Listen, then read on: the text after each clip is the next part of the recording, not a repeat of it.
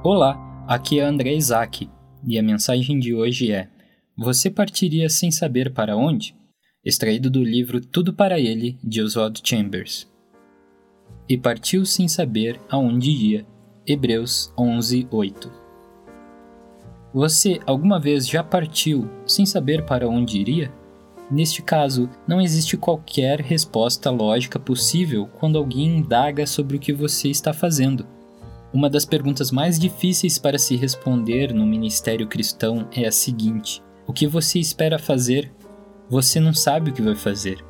A única certeza que você tem é a de que Deus sabe o que ele está fazendo.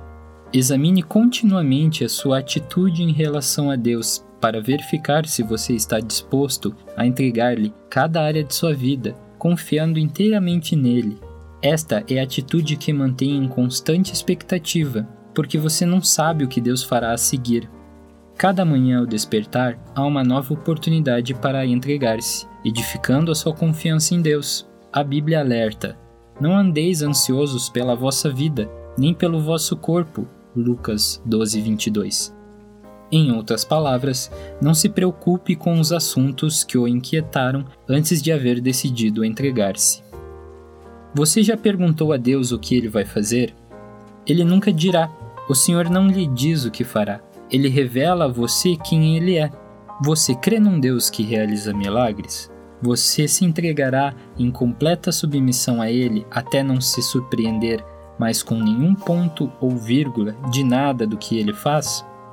Acredite que o Senhor é sempre o mesmo Deus que você conhece, bem quando está caminhando ao seu lado em íntima comunhão.